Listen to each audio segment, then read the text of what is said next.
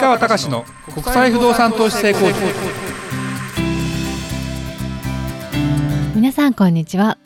市川隆の国際不動産投資成功塾。ナビゲーターの吉川良子です。この番組は株式会社国際不動産エージェントがお届けしております。市川さんこんにちは。はいこんにちは。国際不動産エージェント代表の市川隆です。良子ちゃん今年の冬は寒いね。寒いですね。うんもう久々に寒いね。久々に寒いです本当に。うんで、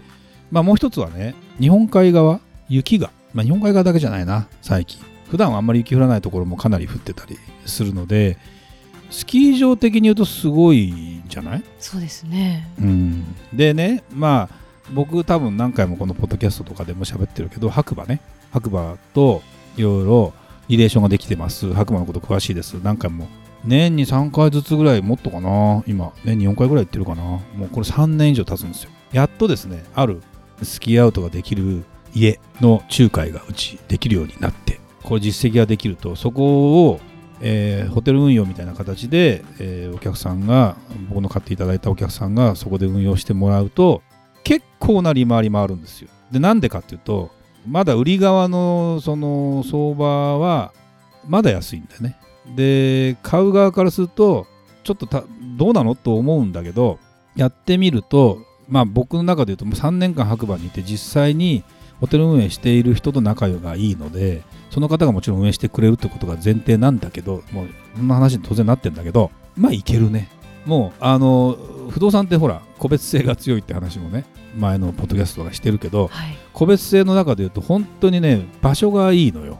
その割に一般的な例えばほら路線価から出した金額とかうん相場感から出した金額から言うと全然安くて。利回りで言ったら多分10%以上もあるんじゃない？っていうのがそんなにないんだけど出てきたりするなというのが分かってきてくるとでなかなか白馬って他の人入れないらしいですよね。あそうなんですね、うん。あのねやっぱ、まあ、田舎だからというとあれですけどふ閉鎖的なんでいきなり来てだってみんな本当にあれよ業者さんのところにあったけど東京の人を怖がってるもん、えーそうなんですね。もう大変。外国人もいたりするので外国人も日本人怖がってたり。要要はねなんだろう人間守りに入るんだなああいう時ってさ。うん。騙されるんじゃないかっていう前提で物事考えてて本当に僕らほらねうちの会社なんか特にそうだけど騙そうなんて気持ちさらっさらないじゃん。そうですね。なんまあでもな不動産なの格言で言うとな不動産屋の全てが騙そうと思ってると思った方がいいぐらいが正解だからさ。それはそれであのある意味正しいんだけど、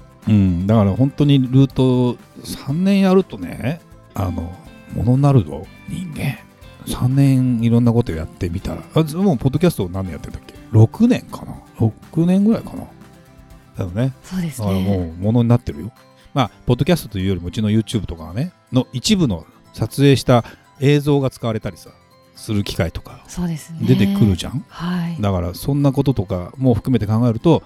いやいやいや、なかなか面白いなと。で、面白いね。で、白馬の話をするとね、スキー好きの人からするとたまらないみたい。もうやっぱりエースですよ。え王道の中の王道の場所っていうのって、やっぱりだから、大事なポイントなのかなって感じが改めてしましたね。なんでちょっと今年、まあ、僕はもうスキーは引退したというか、あそうなんですうん、ね残念あの白馬で八方尾根でゴンドラリフトで上がって滑った瞬間に降りてこれないってことが分かって ゴンドラでそのまま降りたので僕自身はもうやらないんだけどでもスキー好きの人からするとたまんないみたいよ。だってすごいいい値段であるよ。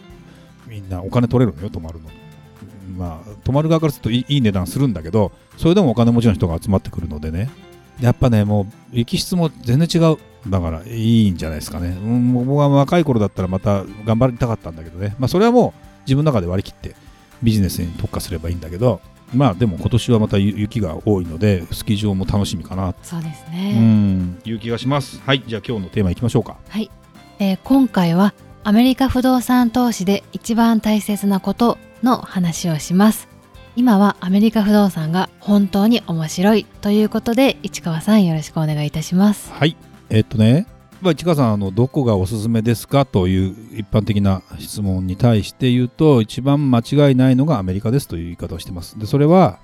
あの何回も喋ってるけどもう一回話をすると基本的に国力がちゃんとあってで、えー政治体制も含めてしっかりして法律も含めてちゃんと守られててデータ関係もオープンになっていてコロコロコロコロ何かが変わるっていうことがないというのが大事。ただもう一つはぱ人口が当面20年30年の中でいうと増えていく傾向にあるというふうに考えた時にまああのアメリカが一番になるっていうのはなんとなくイメージできるよね。で僕の中ではね圧倒的に一番になると。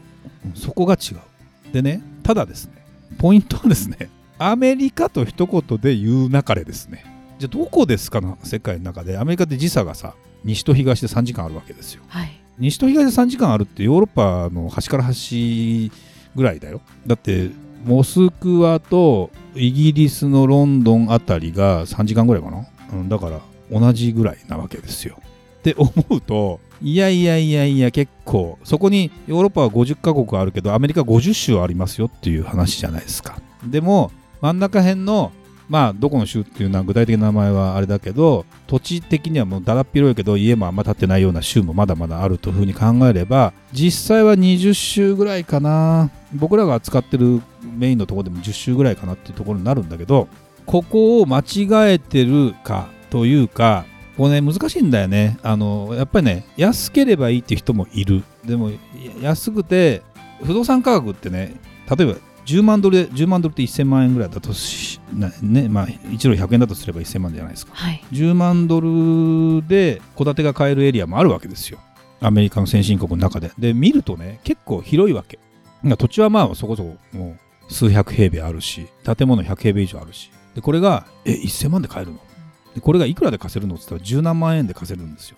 見た目表面利回り10%以上なわけですよ。だけど固定資産税が高いから半分ぐらい固定資産税で持ってかれるから実質利回りは6%ですよとかになるんだよね。じゃあその1000万円で買ったやつを6%で買ってもちろんあの6%で回れば1000万円の6%だから年60万円ぐらい入ってくるわけ。まあ税引き前だけどね、はい、それはそれで不動産投資でいいんだけど大体そこそういう不動産を扱っている、えー、場所は人間はですね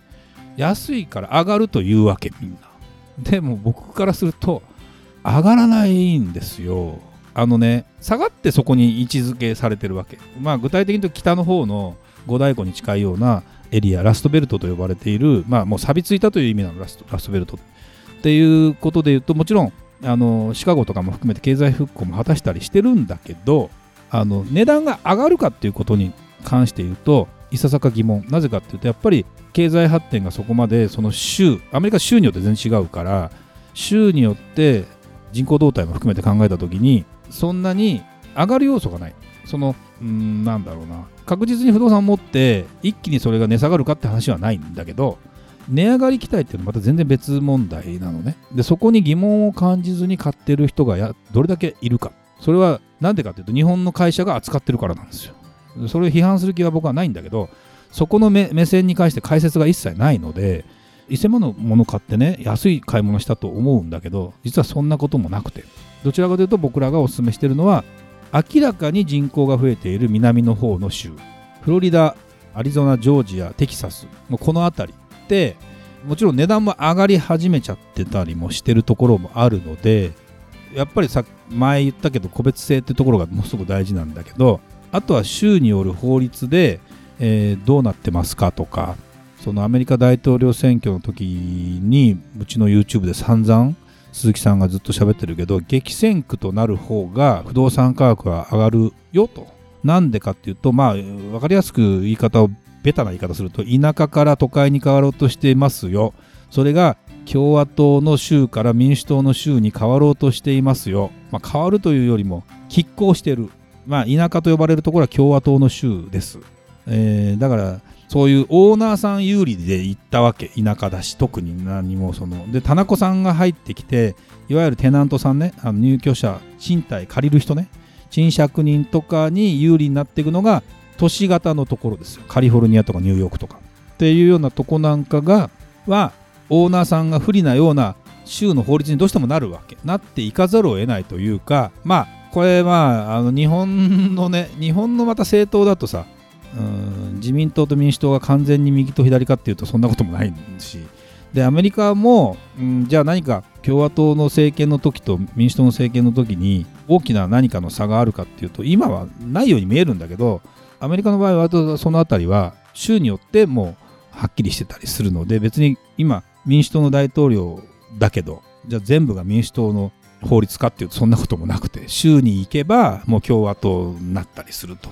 だから必然的にその辺りはもう特にアメリカなんか人口が増えてきます。不動産がもともと安かった。土地代がだからはっきり言ってものすごく安くて。で建物の価格はまあそこそこ安定してますといった中で、まあ、20万ドル台で買えた買えるところがどんどん人が入ってくることでどんどん値上がりもしていく。給料も上がっていく。でそういう構図がある州が強い。っていう州いうことになってるんですね。それってな一度は聞いたことあるかもしれないけど本当にアメリカの不動産を検討する時に絶対に忘れちゃいけないことなんですよ。もちろんあのハワイとかねあのニューヨークとかまた違った意味でまあニューヨークとハワイはちょっと同じカテゴリーに入んないな。セカンドハウスとか自分のその、うん、別荘とかっていう観点になるとそれは気候がいいところがいいしラグジュアリーなところがいいしそういうところの資産価値っていうのは高いけど下がらない。でも買う時にもう利回りもほとんど手取りこれを貸そうと思うと大してお金入らないよっていうことが分かった上でまあある意味そういう層の人は買っている。だけど僕らが推奨しているというか僕らがよくよく話しているのは日本の不動産も都心とかでいいものを買っていけば値下がりはしにくいんだけどまあこれが5年前6年前アベノミクスが始まる頃だったらまだ安かったんだけどそれが不動産の価格が上がっちゃってるので値上がり期待で買うっていうのは日本の場合なかなか今そう簡単にはいきません。というふうに思った時にアメリカで例えば僕らが推奨している今アトランタとかで市場の相場の価格で買えれば買うのは実は大変なんだけどね。オファーオファーっていう、ね、買い付けみたいなものを入れて5物件目でやっと買い付けが通るとかってそんな今状況なんだけどそれで買えればですね絶対はないんだけどまあほぼほぼ間違いなく上がっていく要素での時点での購入ができるんですよ。で不動産投資のポイントって最初の時点で買う値段がその上がる見込みがあるところで安く買うっていうふうにしとくのが一番安心できるのね。でだってそれなりの賃料入ってくるわけだから。そこの賃料の差がそんなにあの手取りで利回りでまあ例えば僕ら推奨してるのは4から5ぐらいなんだけどその辺りで買っておく分には資産価値もちゃんとしたものも買えるしそれが上がっていく可能性もあるしで家賃も上がっていく可能性があるし家賃が上がっていくイコール資産価値が上がるんだけどっていうふうに思った時にそういうあの流れになってたりするのでぜひねあの注目してほしいなっていうか何ていうのかな。そこの部分の理解をちゃんと説明してるんですようちしてるんだけど多分聞いてないというか当事者意識がないとわからないというかその気にならないとなかなかわからない。でこれをもっと一言で分からせなきゃいけないのが僕らの企業努力であったりするのでうんでもポッドキャスト久々にちょっとそのアメリカのね不動産投資の話をちゃんともう一回説明しなきゃいけないなという気がします。それでいろんなその他の要素もあるんだけど基本的には人口が増えていってそんな人口が増えてるには理由があってというかそこにアメリカで都市を作ろうとしてるとかそこに新たな街を建設しようとしてるぐらいの勢いでその州が頑張って成長しようとしてるっていうのが割と明らかにあったりするのでぜひねそういうところであの不動産買った方が間違いはないかなと。カリフォルニア州もいいんだけどカリフォルニア州って人口減ってるからねもうね。だから場所間違えちゃうと日本と同じになるよっていう買ったりもするので、はい、その辺りは考えた方がいいかなという気がします。でもそのあたりうちも解説してるんだけどね。でもなかなかやっぱり聞く耳の方のも ね課題だったりするのでぜひねそんなつもりで一度考え直してみていただければありがたいなというふうに思います。はい今回もありがとうございました。